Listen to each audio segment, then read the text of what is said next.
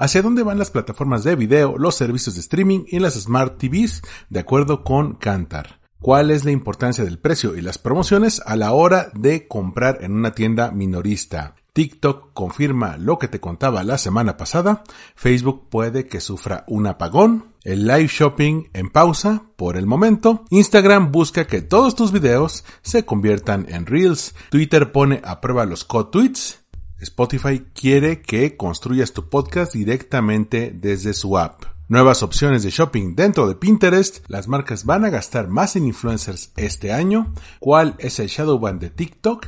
Y cómo unirte al Book Talk Challenge. Todo esto y más hoy en Marketing para Llevar. Esto es Marketing para Llevar. Cápsulas de mercadotecnia para tu negocio. con Armando Ruiz.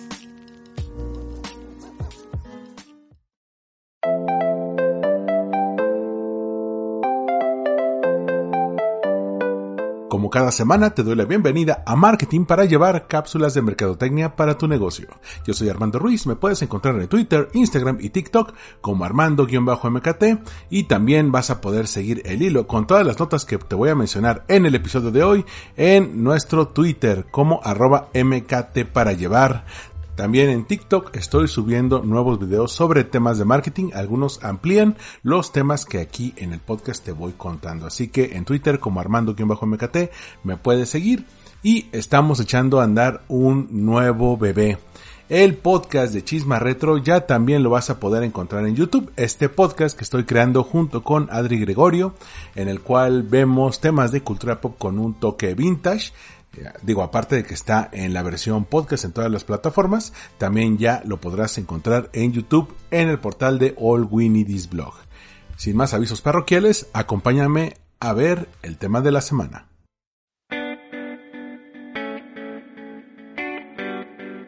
Focus. El tema de la semana.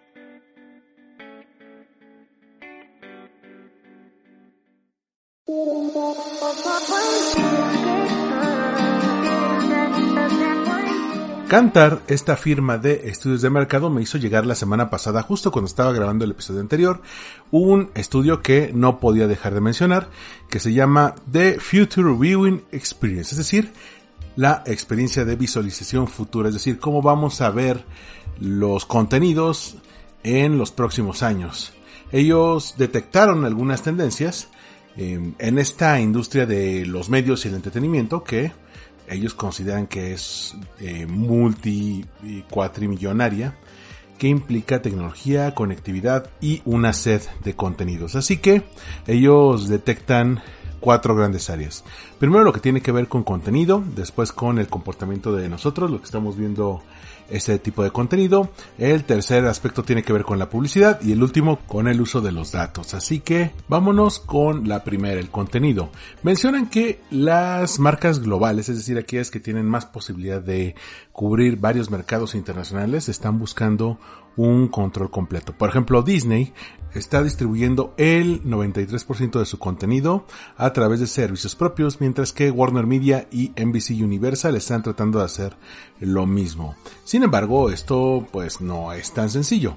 Algunos analistas de Ampere estiman que se necesitan entre 180 y 200 millones de suscriptores para sus servicios de streaming para que pueda haber un punto de equilibrio para que puedan compensar las pérdidas de no estar distribuyendo su contenido por terceros, por convenios de distribución como los que tienen con Netflix o con las cadenas de cable.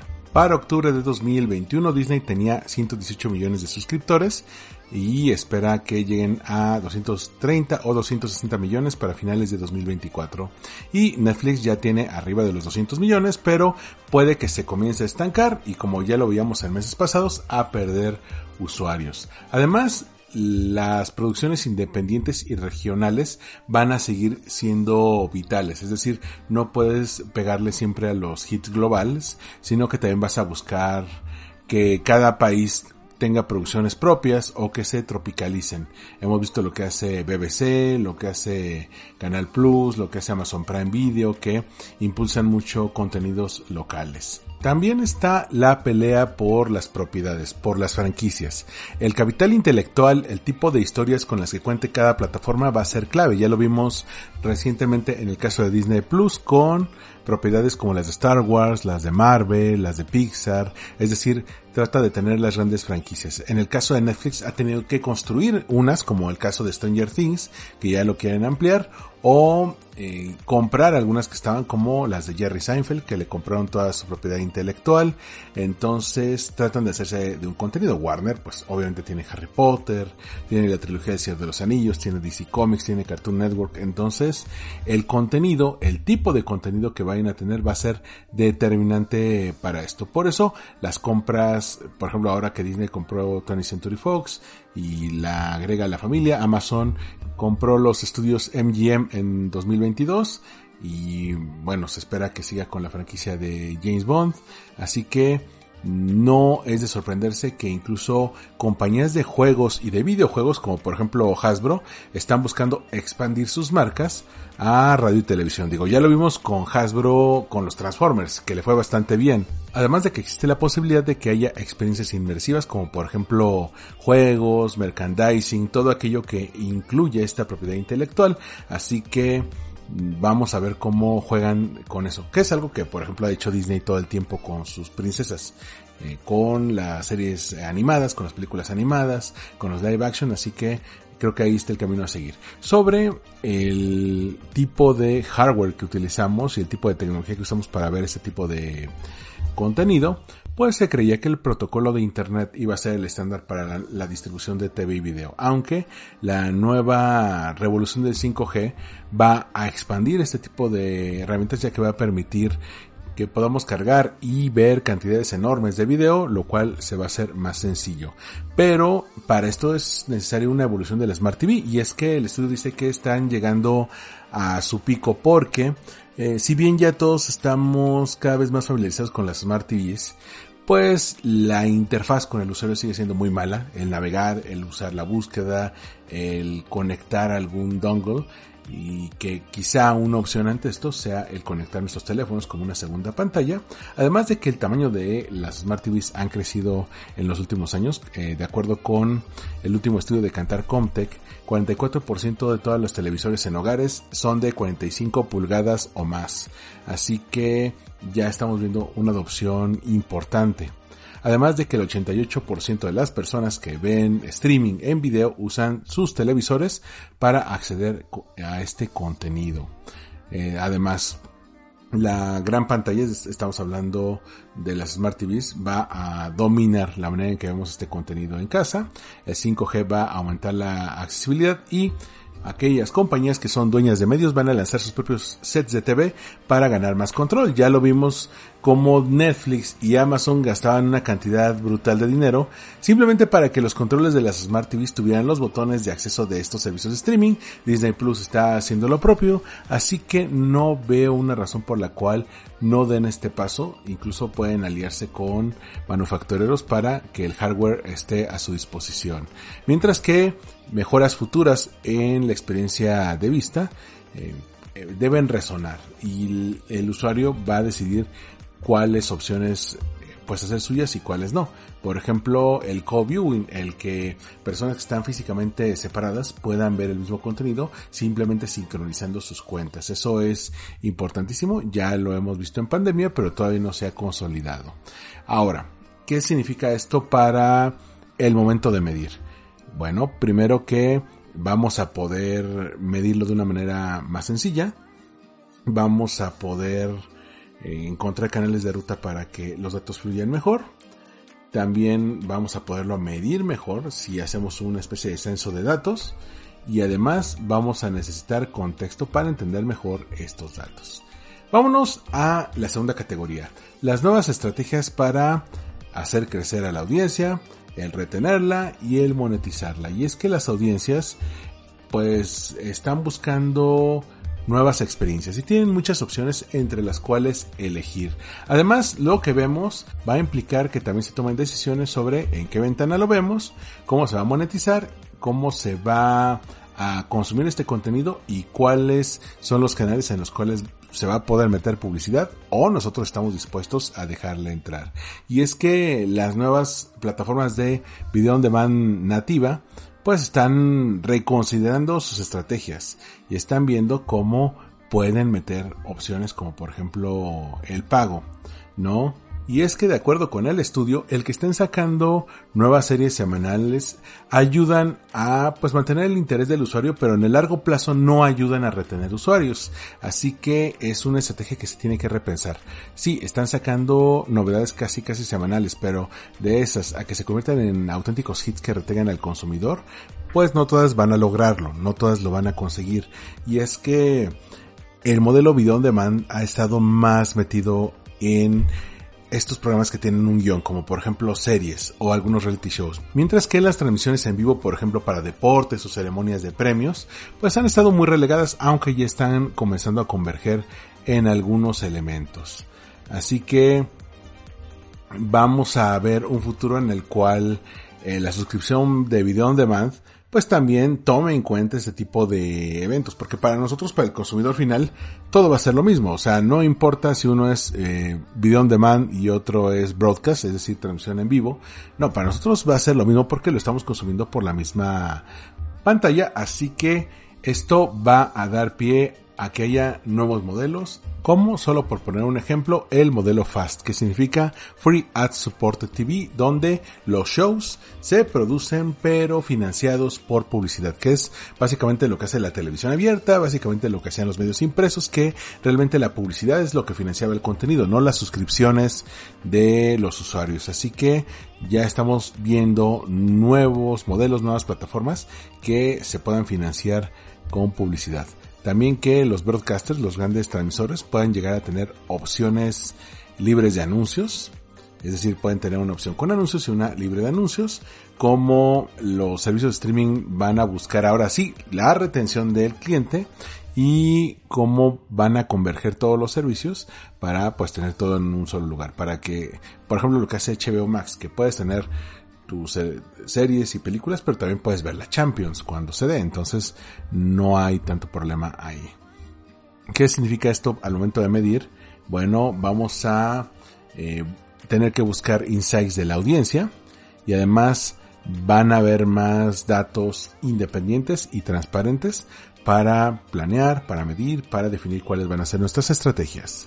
El tercer punto tiene que ver con publicidad y yo veo esto más como un buen deseo porque mencionan que las Smart TVs pueden facilitar la adopción de nuevos modelos para hacer llegar publicidad personalizada, pero lo cierto es que sí, le puedes poner publicidad personalizada, pero no es interactiva. No puedes llegar a obtener una respuesta directa como la que sí te ocurre con un teléfono o con una computadora donde le puedes dar clic al anuncio. Y es ahí donde está el reto. Tienes que armonizar el ecosistema de publicidad para que puedas llegar a crecer. Tienes que buscar sacar el potencial que no se ha aprovechado de las Smart TVs. Y creo que también ahí está el asunto de la navegación, que pueda ser lo suficientemente intuitiva sin necesidad de volverse molesta para poder ver nuestros shows favoritos. Además, está el reto de estos ambientes ad free, de aquellos que no tienen publicidad, como lo hemos visto con las plataformas de streaming hoy en día, o incluso con el mismo YouTube Premium,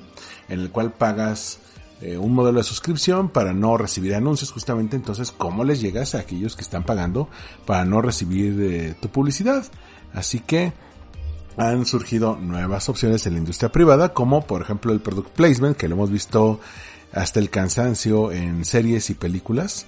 También el product placement dinámico, donde solamente lo vas a poner por un periodo de tiempo y después el producto será sustituido por otro para que pueda tener chance de haber una rotación. Y también eh, puede haber una gran integración con el contenido. Un poco lo que hizo, por ejemplo, Seinfeld con Comedians in Cars Getting Coffee, que la marca de café Lavazza pues estaba como parte importante de, de todo el, programa. También está la parte de Shoppertainment, que más adelante te diré algo sobre TikTok y Shoppertainment, porque ya estamos viendo cómo el live stream está metiendo el contenido shoppable, aquel que te puede impulsar a comprar algo, el comercio live stream aquel que está ganando más tracción, y los ads de video accionables, es decir, le das clic y esperan que tomes una acción ante eso, pero te puede llegar a sacar del contenido. Así que el futuro de la publicidad en pantalla es híbrido. Todo esto y mucho más, aunque no nos debemos confiar tanto de las Smart TVs. ¿Qué implica esto al momento de medir? Que hay nuevas oportunidades de publicidad, que estas tienen que escalar y la medición está lista para que alistemos nuestras experiencias. También podemos buscar un approach granular a medir la publicidad, es decir, poco a poco, dato por dato, incluso tener eh, algunos nichos. También vamos a tener que cambiar y ponderar cuáles son los estándares de la industria. Es decir, aprender, desaprender, ver qué funciona y ver qué tenemos que volver a plantearnos, qué tenemos que aprender, qué tenemos que eh, preguntarnos para definir un nuevo estándar ante esto. Y además vamos a tener que buscar soluciones interesantes, soluciones creativas para optimizar lo que estamos invirtiendo en campañas, que no se quede solamente en poner anuncios ya, sino que esto se alinee con nuestros objetivos de negocios. Y por último, el cuarto punto tiene que ver con los datos. Es decir, sí, vamos a estar consumiendo, pero recuerda que al estar en, entornos digitales, pues todo se puede medir y todo eh, pues puede hablar no solamente de nosotros, sino de Mm, nuestra experiencia de vista, cuáles son nuestros hábitos, cuáles son nuestros cambios, no solamente de nosotros, sino de nuestra familia. Ahí está el reto de las famosas cookies que en los últimos meses se ha dicho que ya se van a dejar, así que pues lo cierto es que todavía no hay una tecnología que las pueda reemplazar. Y es que por eso Google ha retrasado este apocalipsis de cookies porque su primera opción para, para este reemplazo que se llama Flock, que eran las iniciales de Federated Learning of Cohorts, que usaba el historial de navegación para determinar tus intereses, pues lo dejaron de lado, ahora se ha movido y se ha enfocado en eh, tópicos, en ver cuáles son los tópicos de algunos usuarios para encontrar los intereses más importantes. Así que todavía estamos en qué es lo que lo va a sustituir y qué va a ser lo definitivo. También tenemos ya las guerras por la publicidad. Eh, recordemos que recientemente la legislación europea está buscando mayor control para que no puedan hacer lo que quieran con los datos privados de la gente. Esto va a implicar que eh, se amplíe, eh, al menos en el corto plazo, el targeting a través de nuestros dispositivos móviles que nos vayamos más allá del targeting demográfico, que no nos quedemos en lo demográfico, sino por intereses y que eh, pues siga habiendo un enfoque en respetar la privacidad del usuario. También se van a utilizar más datos de first party, es decir, que recogen las plataformas de manera nativa. También pueden haber data partnerships, es decir, que se alíen para, para recopilar los datos y compartirlos para que crezcan como industria. Y también van a tener que buscar el consentimiento en el caso de que requieran más datos. También van a plantear una revolución sobre cómo los datos son recopilados, agregados, acomodados y monetizados. Y también vamos a ver si los consumidores tendrán la posibilidad de pues monetizar sus propios datos. Así que al momento de medir, esto va a implicar más colaboración entre quienes recopilan y venden los datos. Vamos a buscar estrategias de uso responsable de datos, paneles para buscar el consentimiento total, em, buscar eh, paneles de uso de datos seguros y también un mayor rol del data science, de la ciencia de datos. Sí, hacia allá se está moviendo el mundo del streaming digital. No es solamente qué vamos a ver y cómo lo vamos a ver, sino también qué van a hacer con los datos. No podemos ser tan ingenuos y pensar que las compañías no hacen nada con eso si ahí está el negocio. Spotlight, temas para dar seguimiento.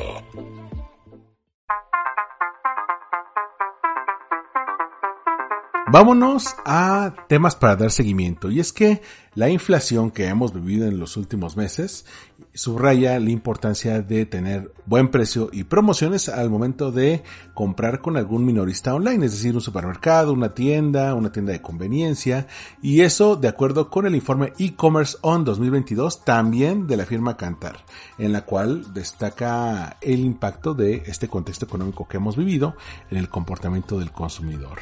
Además que hay algunas variables como el envío gratuito o la variedad de marcas y productos para comprar en esta categoría. Para este estudio se analizaron 69.000 ocasiones de compra en 15 categorías en 19 mercados entre el 23 de febrero y el 18 de marzo de este año. Uno de los elementos clave es que ahora tenemos el uso de aplicaciones cada vez mayor de deliveries eh, denominadas como Rapid Grocery Delivery, es decir, estas apps que te traen en 15 minutos, 20 minutos eh, tu super o a veces unos que se tardan un poco más, como una dos horas, eh, ya que a nivel mundial el 60% de los compradores de comercio electrónico utilizan ahora este servicio. Pero chécate, desde el 91% que lo utiliza en Vietnam hasta el 15% que lo utiliza en Alemania, solo el 15%. Además, los alimentos son los que más se buscan a través de este tipo de plataformas, el 71%. También los snacks, el 80%. Los productos de cuidado y alimentación de bebés, 81% eh, las bebidas alcohólicas un 77% y las bebidas y refrescos 75% con el costo de vida que hemos visto que se incrementa y el poder adquisitivo que se ha mermado a nivel internacional, pues ¿qué tomamos en cuenta? El precio es eh, primordial, el 31% lo toma en cuenta, así como las promociones que representan el 26%. Eh, que sigue también con 26% que el delivery sea gratuito o de bajo costo, 23% que haya buena variedad de marcas y productos, 22% la calidad de producto, 12% eh, que haya alguna recompensa por suscripción, 9% tanto la facilidad de búsqueda, las reseñas y ratings o las opciones de pago, y con el 8% la atención al consumidor, eh, las páginas que te den detalles del producto y el traqueo o seguimiento del envío. Ahora, por dispositivos, por el uso de dispositivos para comprar, 58% se hicieron desde un dispositivo móvil, es decir, un smartphone o tablet, 40% desde un ordenador o computadora. La diferencia en el uso de dispositivos habla de que hay que buscar estrategias de activación de comercio electrónico lo más sencillas de acceder que tomen en cuenta las páginas que visita el usuario, el timing, e incluso el historial de compra y cómo las marcas interactúan con los usuarios. Así que te dejo esta nota que la trae Reason Why sobre este estudio de Cantar para que tomes en cuenta eso si tú quieres entrar con tu producto o servicio a uno de estos servicios de delivery. Eso es lo que toman en cuenta y por eso tienes que ajustar tu estrategia de marketing y tus costos a esta nueva realidad. Sobre el tema de la semana pasada, te comentaba de esta investigación de BuzzFeed en la cual revelaron que pues, empleados de ByteDance en China tenían acceso a los datos de TikTok en Estados Unidos de los usuarios. Y para mediados de esta semana, el Congreso de Estados Unidos ya comenzó una investigación que busca saber si esto se trató de un auténtico caso de espionaje. Bueno, de acuerdo con información de Business Insider, el director de TikTok ya les confirmó que sí, que sí hay acceso desde China a los datos de Estados Unidos, pero solamente mediante un proceso de aprobación. Les dijo, sí, sí tienen acceso los chinos, pero poquitos. Pero yo me pregunto, este proceso de aprobación, ¿cómo se lo harán a un oficial del gobierno chino? ¿Le pondrán tantas trabas? Obviamente no. Pero les mencionó que están sujetos a una serie de eh, controles robustos de ciberseguridad. Fuente, Yomero, así que créanme. Entonces, pues mm, esto se lo hicieron saber a senadores que estaban comenzando con estos esfuerzos para, para mm, de alguna manera controlar a TikTok ante esta nueva crisis que le cae a la red social. Y esto no es nada alentador. Porque sí, una cosa es que los hayan citado a las tiendas a decir, oye, pues quita la app o pues vas a enfrentar al menos una auditoría. Oye, pues legalmente no pueden obligar a las tiendas porque son empresas privadas y tienen sus códigos con los cuales dicen qué app está ahí y qué app no. Entonces si TikTok lo cumple, pues puede aplicar a esto, ¿no? Aún así si la quitaran simplemente van a evitar que crezca en usuarios porque los usuarios que ya tienen instalada la app de TikTok no se les va a desinstalar, la van a seguir teniendo ahí, quizá van a ver mejores versiones, pero simplemente no se le va a dar. Pero el problema no es que hayan entrado poquitos o muchos empleados de ByteDance, sino si el gobierno chino tiene alguna injerencia o tiene algún posible uso para estos datos. Recordemos que el gobierno chino de un año, año y medio para acá ha ejercido un puño de, hierro contra las empresas y las redes sociales, los influencers, ya te lo comentaba la semana pasada, así que, pues, ¿por qué dudar que lo va a hacer con los datos que recolecta una de sus empresas en otro país?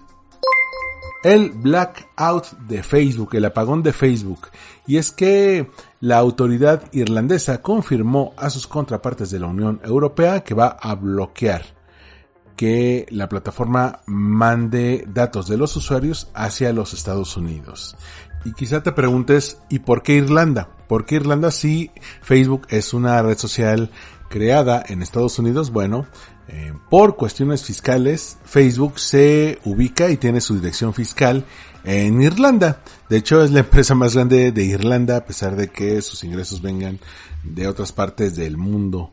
Eh, sin embargo, pues ya tenía una serie de problemas, sobre todo que Irlanda se encuentra en Europa y muchos de los datos vienen de Estados Unidos. Así que el gobierno irlandés por fin anunció que va a detener ese envío de datos entre Europa y Estados Unidos, lo cual puede arriesgar a que los usuarios de Europa no tengan acceso ni a Facebook ni a Instagram y probablemente tampoco a WhatsApp ya que ahí están los servidores. Esto puede ser un desastre mm, comparable a lo que pasó cuando TikTok salió de la India. No es nada seguro y quizá vaya a haber alguna forma en la que Facebook se las arregle, quizá tiene servidores de backup en California, todavía no lo sabemos. Lo cierto es que tanto las presiones de activistas como de reguladores de uso de datos en la Unión Europea forzaron a que el gobierno de Irlanda tomara cartas en el asunto y esto quizá pueda ser un poco prematuro porque este apagón lo tienen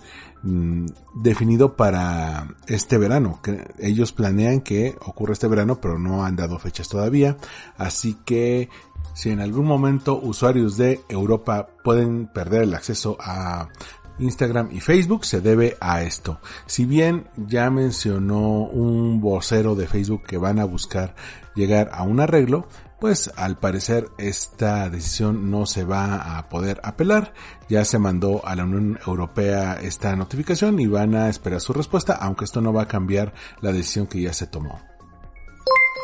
Y es que te comentaba hace rato que se aprobó una nueva legislación en la Unión Europea que busca mayor control sobre este tipo de negocios electrónicos. No solamente las grandes plataformas, sino también los pequeños negocios.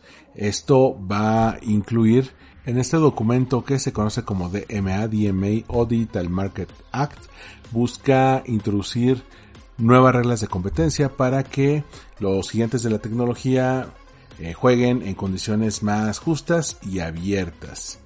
Así que, ¿cuál fue la primera decisión que tomaron las grandes compañías tecnológicas ante esto?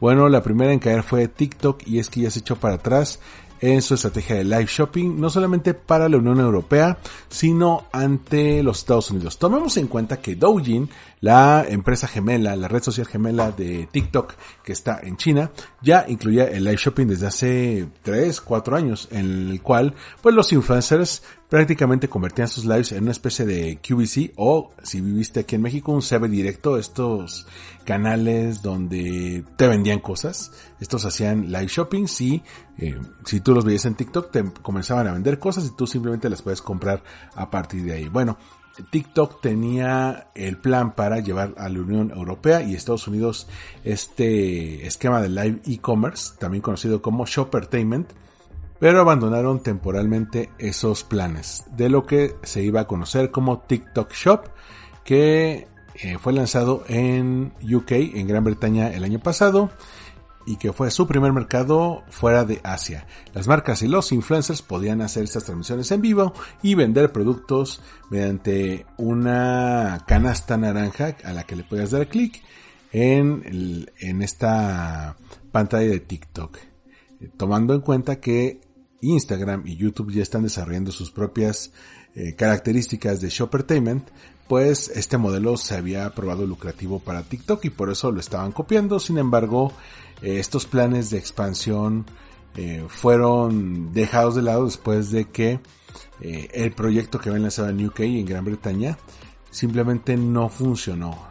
no solamente por la legislación, sino que no tuvo el éxito esperado para llegar a los targets, al tipo de público que ellos esperaban, y los influencers perdieron tracción y se salieron de este esquema. Es decir, ellos consideran que el mercado aún no está listo, no tiene el nivel o no tiene las costumbres que tienen eh, en el caso del mercado chino para poder echar a andar esto. Eh, después de estas eh, revelaciones, pues quien estaba llevando esta opción, este proyecto de TikTok Shop en Europa, que se llama Joshua Ma, pues fue reemplazado, ya le dieron las gracias, hoy sabes que de momento no lo vamos a, requerir, tampoco vamos a requerir sus servicios, gracias por participar, pero fuera de China y de Gran Bretaña, en donde más podías encontrar TikTok Shop, bueno, el producto estaba disponible en Tailandia, Malasia, Vietnam e Indonesia. En esos lugares podías encontrar TikTok Shop eh, ellos mencionan, la explicación oficial es que simplemente la gente no estaba preparada para tanta grandeza, qué tristeza, así que de momento los planes de Shoppertainment para TikTok se dejan en pausa. ¿Por qué no podemos tener nada bonito? Instagram está poniendo a prueba el hacer cada video que tú postes como reel. Sí, ya no van a ver videos en el feed, ya tenemos TikTok, ya quieren ser más TikTok, quiere ser el tío que se pone cool saliendo con sus sobrinos de antro, así que Meta a través de Instagram está poniendo a prueba una nueva versión donde todo el contenido que postes como video se suba como reel.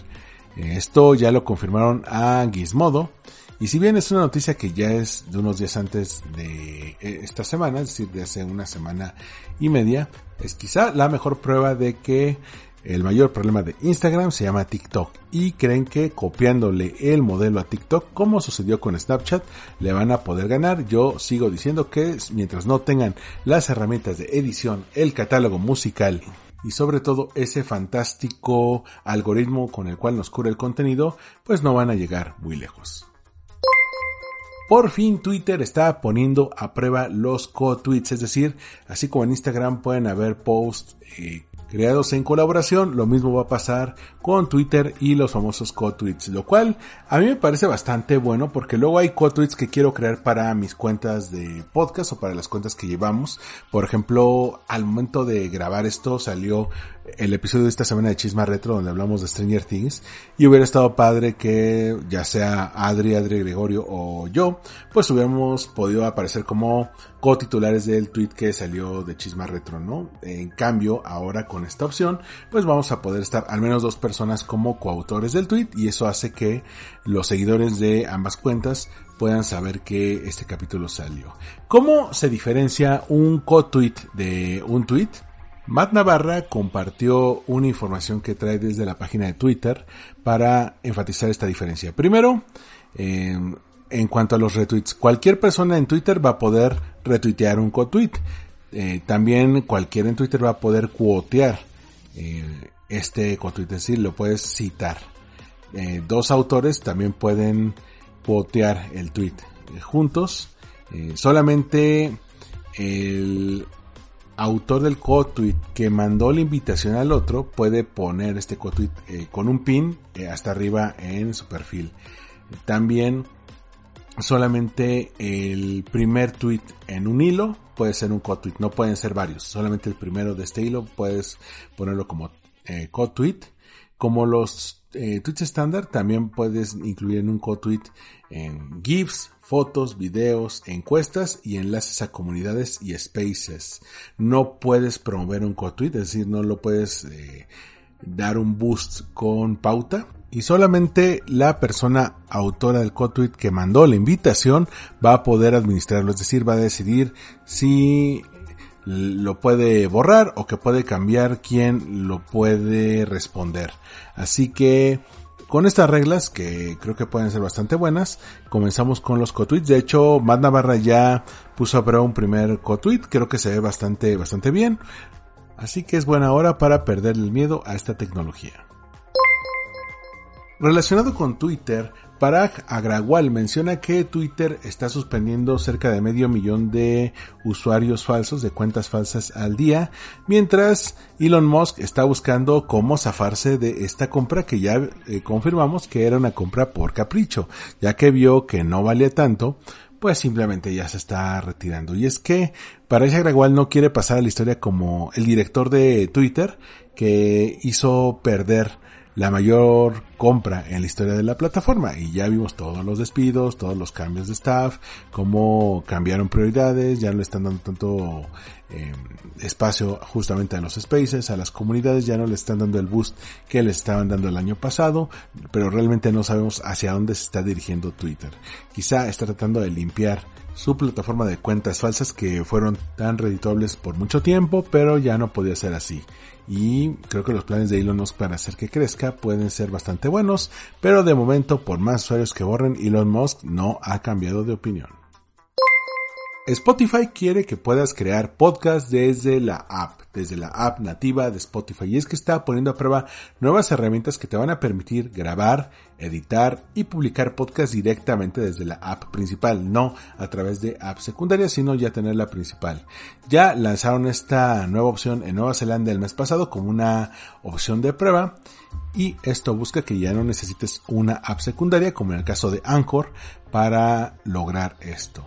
Digo, apenas lo están eh, echando a andar, pero creo que puede ser una buena opción. En la semana un amigo RP me estaba comentando que quería hacer un podcast, me quería pedir el micrófono, el micrófono con el que grabamos en aquel entonces ya no lo tengo. Y decía que quería hacer un podcast y le dije, bueno, ¿por qué no usas Anchor? Puedes hacerlo desde el teléfono. Creo que puede ser una buena opción, pero creo que si lo hacen directamente desde la app de Spotify, puede ser mucho más fácil para muchos usuarios porque ya la tienen instalada. Sin embargo, tendría que darle un tutorial para hacerlo porque las eh, interfaces de Spotify y de Anchor son muy diferentes entre sí. Mientras TikTok se baja del barco del e-commerce en esta parte del mundo, Pinterest se está poniendo las pilas lanzando nuevas opciones de shopping, de e-commerce, para aquellos que deseen echar a andar su tienda online, sus productos o su marca. Vamos a ver cuatro características que lanzaron y que trae aquí TechCrunch.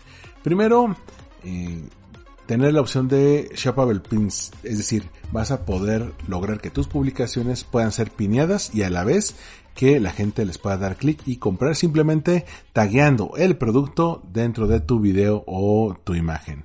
También va a tener nuevas eh, barras, nuevas tabs de compra para los perfiles de negocios, es decir, si tú tienes un perfil de marca, también vas a poder agregarle esta tab, esta pestaña de compra.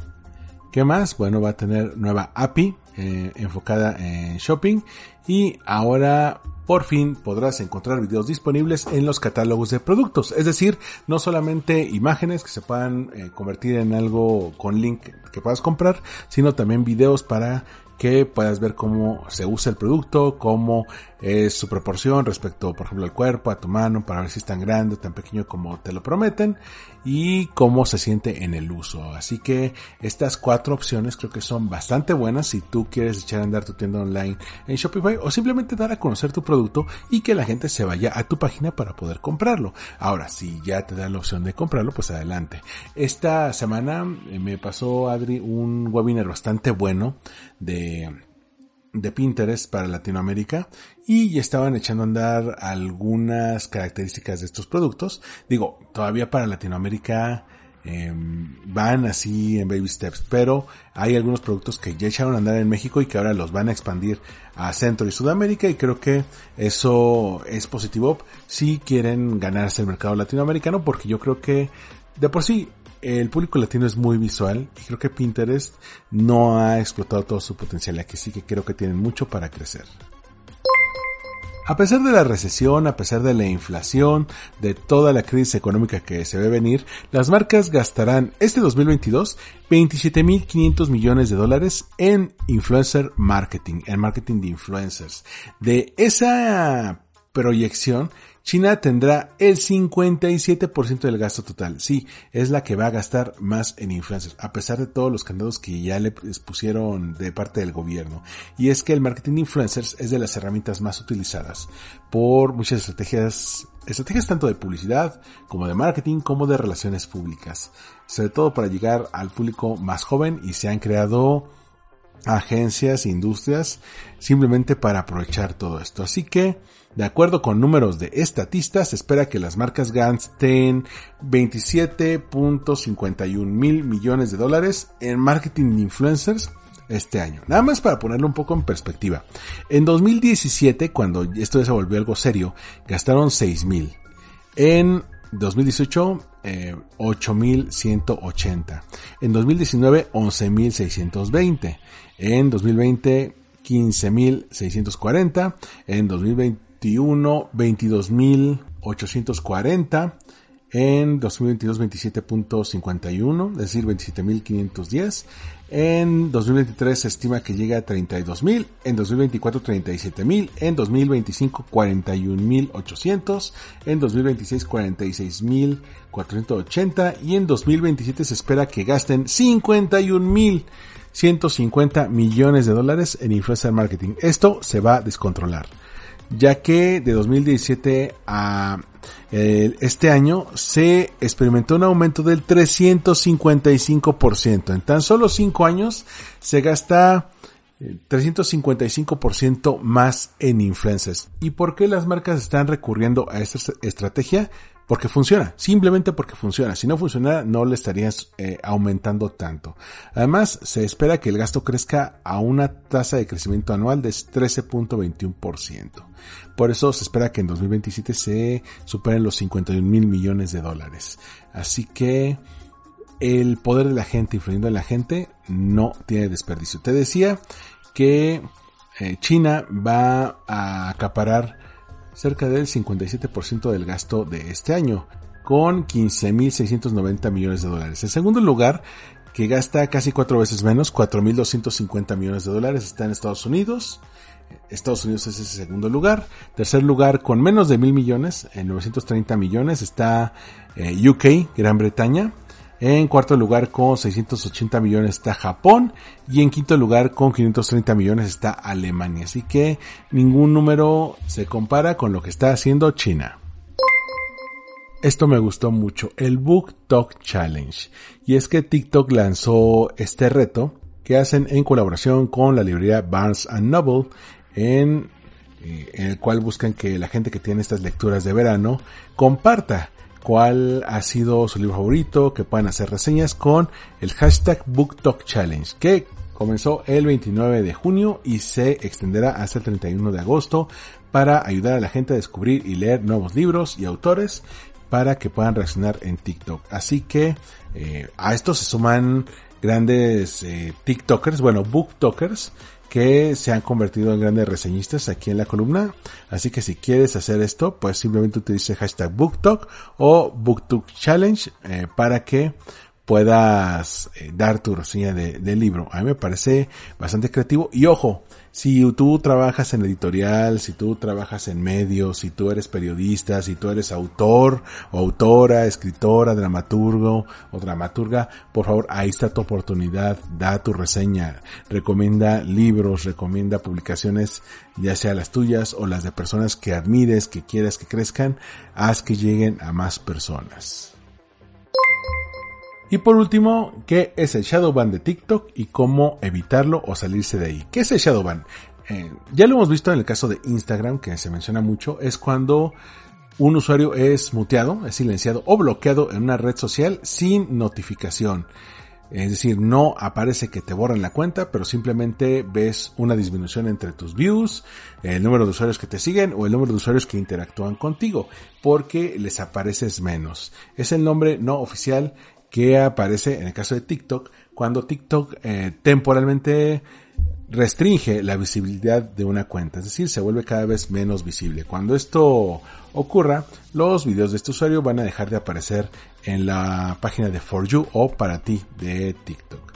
Así que eh, incluso puede que no aparezca aunque utilices hashtags que están de moda o sonidos que están de moda. Mucha gente reporta que sus posteos se vuelven cada vez más difíciles de encontrar y que por eso está esta eh, sospecha de que son objeto de un shadow ban. Por eso la gente de Hootsuite se metió a comprobar esto. Primero, ¿cómo es que te aplican el shadow ban en TikTok? Primero puede que estés violando las guías de comunidad de TikTok, las directrices eh, con las cuales puedes subir contenido. Bueno, hay mucha gente que no se mete a leerlas al momento de que firman el contrato para abrir su cuenta, pero vamos a mencionarles a grandes rasgos. Eh, si incluyes violencia gráfica, eh, desnudos, drogas, discurso de odio, música con copyright o pietaje que sea fuera de la app, o también fake news, desinformación, te pueden llegar a hacer ban. También hay algunos tópicos que pueden tener pues más peso que otros. ¿Vale? Entonces también puede, puede que hay algunos temas que puedes poner y no te va a tocar tan duro como si por ejemplo pones fake news. También si tú actúas como un spammer, que quizá te ha tocado que sigues a una cuenta y te empiezan a enviar por DM, oye, si quieres trabajar conmigo y ganar tanto dinero por mí. Bueno, si te pones como spam, no, o si empiezas a publicar en cantidades industriales o, subes un video cada, eh, cada minuto, si empiezas a eh, seguir en bolas, si empiezas a, eh, a seguir usuarios que no tienen nada que ver contigo, o simplemente pues tengo golosinas eh, generando demasiado contenido, pues va a parecer que estás en una especie de, de esquema de spam. Así que trata de irte levecito generando contenido, siguiendo usuarios, tampoco tengo golosinas. O también ha pasado que te hacen un shadow ban por accidente, eh, que aquí es donde se pone todo complicado, ¿no? ¿Qué ocurre? Bueno, que si te ponen por error, eh, es posible que se tarden mucho en eh, sacarte de ahí. TikTok dice que te va a sacar en algún momento, pero esto puede tardar mucho. Eh, ¿Cómo saber si te han aplicado el Shadow Ban? Bueno, en tus números, si tienes menos likes, tienes menos views, tienes menos shares en tu contenido, bueno, puede que esto haya ocurrido. También, ¿qué ocurre? Que baja la velocidad de tus subidas. Es decir, tus videos tardan más tiempo en subir de lo que normalmente tardaban antes. O que ya no apareces en la página de For You, que es quizá el más obvio. ¿Cuánto puede llegar a durar este Shadow Ban? Bueno, es difícil de saber. Eh, puede durar cerca de dos semanas si tú no haces nada, si no tomas acción alguna. Eh, algunos usuarios han reportado que solamente les ha durado 24 horas el Shadow Ban, mientras que otros han mencionado que les ha durado hasta un mes. Pero el consenso general es que son 14 días. ¿Cómo salirte del Shadow Ban? Eh, cinco tips. Primero, quita el contenido que haya sido eh, mostrado como sensible o que viola estas directrices. Este contenido que ha sido boletinado, quítalo de ahí. Dos, reinstala la app, es decir, la desinstalas y la vuelves a instalar. Aprovecha ahora que todavía está en las App Stores.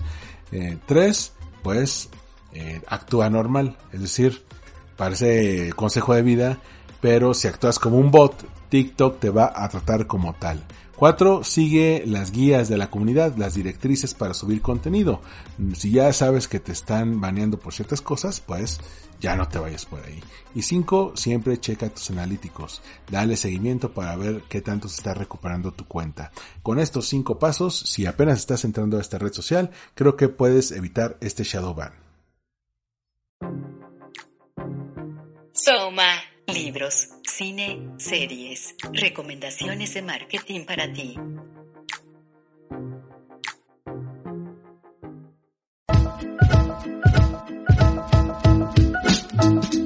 Te he de admitir que esta semana no vi tanto contenido relacionado con marketing.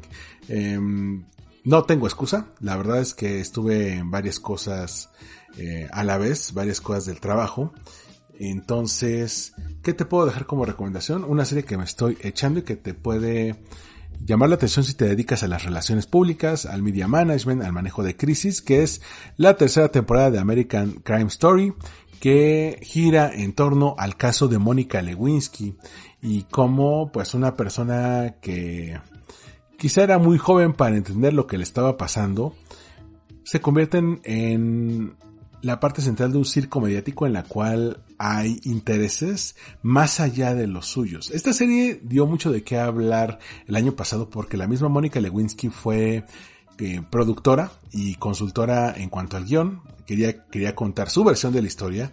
Durante mucho tiempo fue ridiculizada, fue humillada, fue burlada por los medios. Así que después de pues unos 24, 25 años dijo, no, yo quiero contar la historia a cómo la vi yo. Y creo que la historia va bastante bien. Lo estoy viendo en este momento y la siguiente semana la vamos a platicar en Chisma Retro.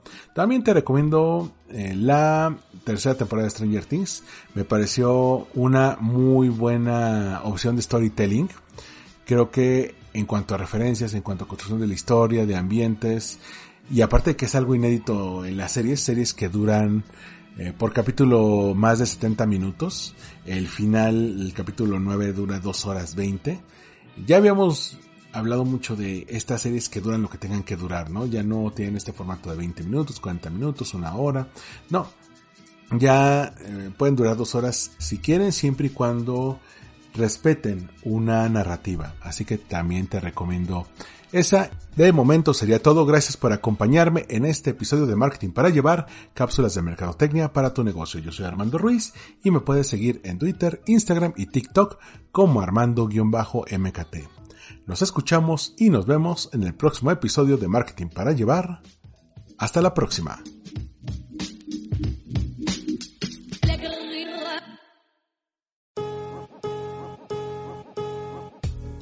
Gracias por escuchar. Marketing para llevar. Síguenos en redes sociales como arroba mkt para llevar. Una producción de Olvin Iris Blog.